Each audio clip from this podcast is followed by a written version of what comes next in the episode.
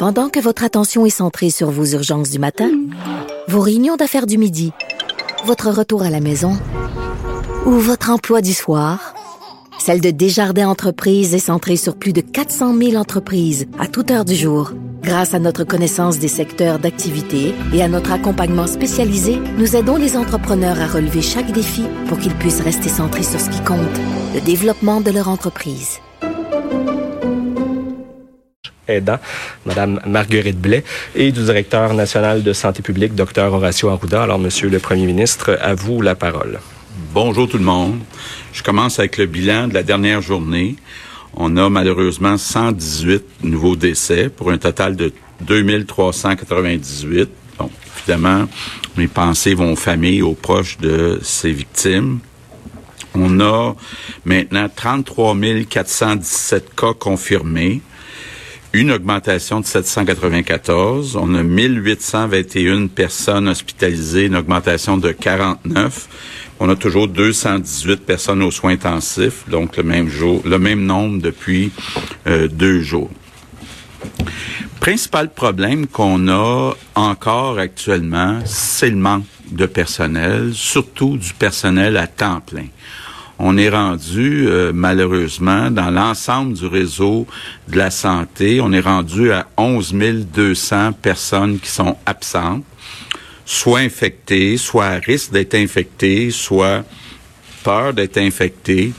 Donc, euh, évidemment, je peux bien de vous dire que ça met une pression énorme sur l'ensemble du réseau, pas seulement les CHSLD, mais aussi euh, les hôpitaux. Donc, il y en a beaucoup qui sont absents. Puis, il euh, faut ajouter à ça aussi qu'il y a beaucoup de personnes qui sont présentes, mais pas à temps plein. Donc, la situation est encore pire que euh, le 11 200 dans le fond. Donc, évidemment, c'est pas une situation idéale pour limiter le nombre de contacts avec les résidents. Étant donné qu'il y a des gens à temps partiel, ça veut dire qu'il y a plus de personnes qui ont des contacts avec chacun des résidents. Donc, pour la propagation du virus, c'est pas idéal. Puis évidemment, mais le fait qui est euh, 11 200 employés absents puis des gens à temps partiel, ça met une pression énorme sur les employés qui travaillent.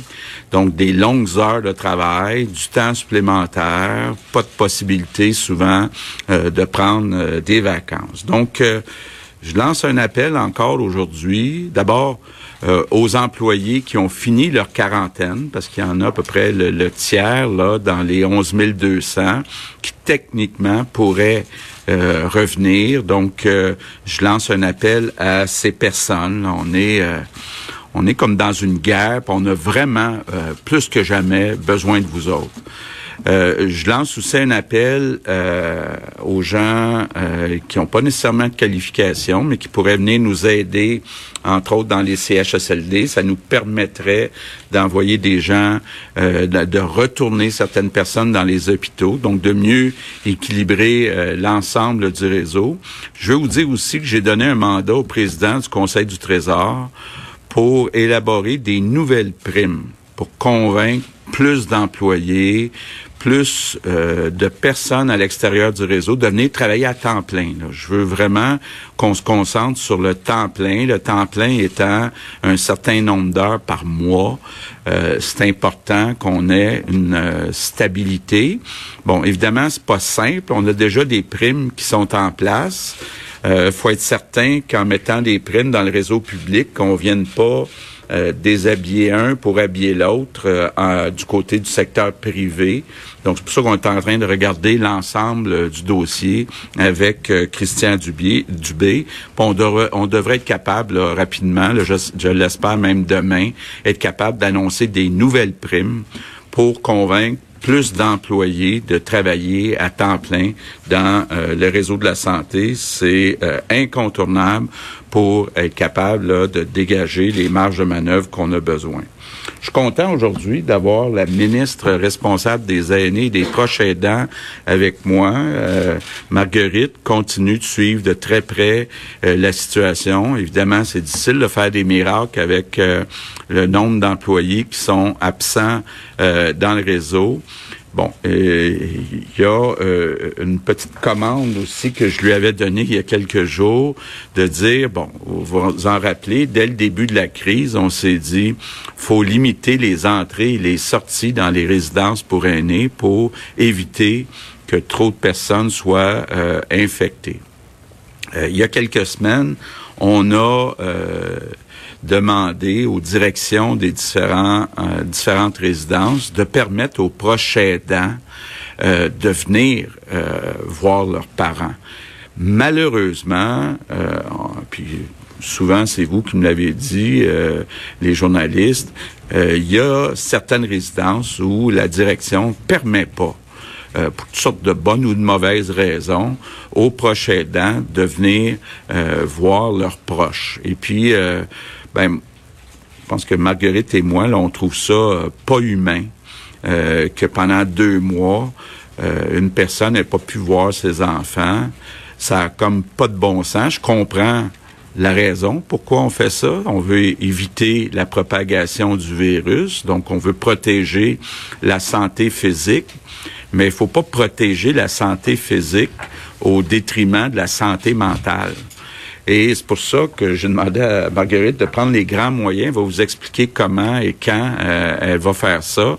Mais on veut s'assurer que ça devienne la règle, que les proches aidants soient acceptés, là, quitte à, mettre euh, des procédures comme Marguerite va vous l'expliquer tantôt. De l'autre côté, euh, j'ai demandé aussi au docteur Arruda de voir est-ce qu'on peut permettre les sorties?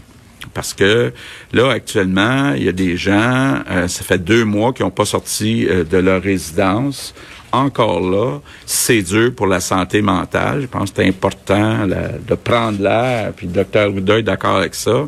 Donc, euh, docteur Ruda euh, va tantôt vous expliquer les règles qu'on va mettre en place pour qu'on permette aux gens davantage d'aller prendre l'air, euh, de sortir euh, des résidences, de retrouver un peu euh, de liberté, ce qui est primordial pour leur équilibre mental. Donc, je vais par la suite passer la parole à Marguerite et au docteur Ouda. Je veux revenir sur euh, l'ouverture des commerces en région euh, hier. On me dit que ça s'est bien passé. On me dit qu'il y a beaucoup de commerçants là, qui sont très ingénieux, euh, débrouillards, qui ont mis toutes sortes de procédures en place pour, entre autres, protéger le fameux 2 mètres de distance, soit entre les employés, entre eux, ou soit entre les employés et les clients. Donc, ça se passe bien. Très content. Euh, de cette étape euh, qui est passée. Je veux revenir euh, sur l'ouverture des, écoles puis des services de garderie en région, donc à l'extérieur de Montréal, qui est prévu pour lundi prochain. Encore là, je fais encore un appel à la souplesse, à la flexibilité. Vous avez entendu le ministre de l'Éducation dire ça peut se faire sur quelques jours, l'ouverture des écoles ou des garderies. Puis moi, je voudrais que tous les Québécois euh, les enseignants, les parents, que tout le monde se mette en mode solution. Pas en mode je cherche des problèmes, mais en mode je cherche des solutions. On fait ça pour le bien des enfants. Mes remerciements du jour, ben ça va être pour euh, nos aînés qui sont dans les résidences. Euh, on va, euh, vous allez le voir tantôt, là, permettre plus de visites des proches aidants, permettre plus de sorties des résidents. Je veux vous dire merci, merci pour votre patience, merci pour votre compréhension, mais en même temps, soyons prudents pour la suite des choses. Mais je comprends très bien là, que c'est important de vous donner un peu plus de liberté, puis euh, de voir votre monde un peu plus. Euh, je termine en répétant peut-être une consigne que je vais répéter euh, peut-être pendant les semaines, peut-être aussi des mois, le 2 mètres, le 6 pieds. Il faut absolument que tout le monde, surtout quand on est avec des personnes de 60 ans et plus, mais de façon générale, pour éviter la propagation, puis pour être capable, entre autres à Montréal, euh, de se donner la marge de manœuvre pour déconfiner un peu, il faut que le 2 mètres, le 6 pieds de distance entre les personnes soit respecté. Donc, je compte sur vous. On a besoin de vous pour être capable de franchir euh, d'autres étapes. Merci.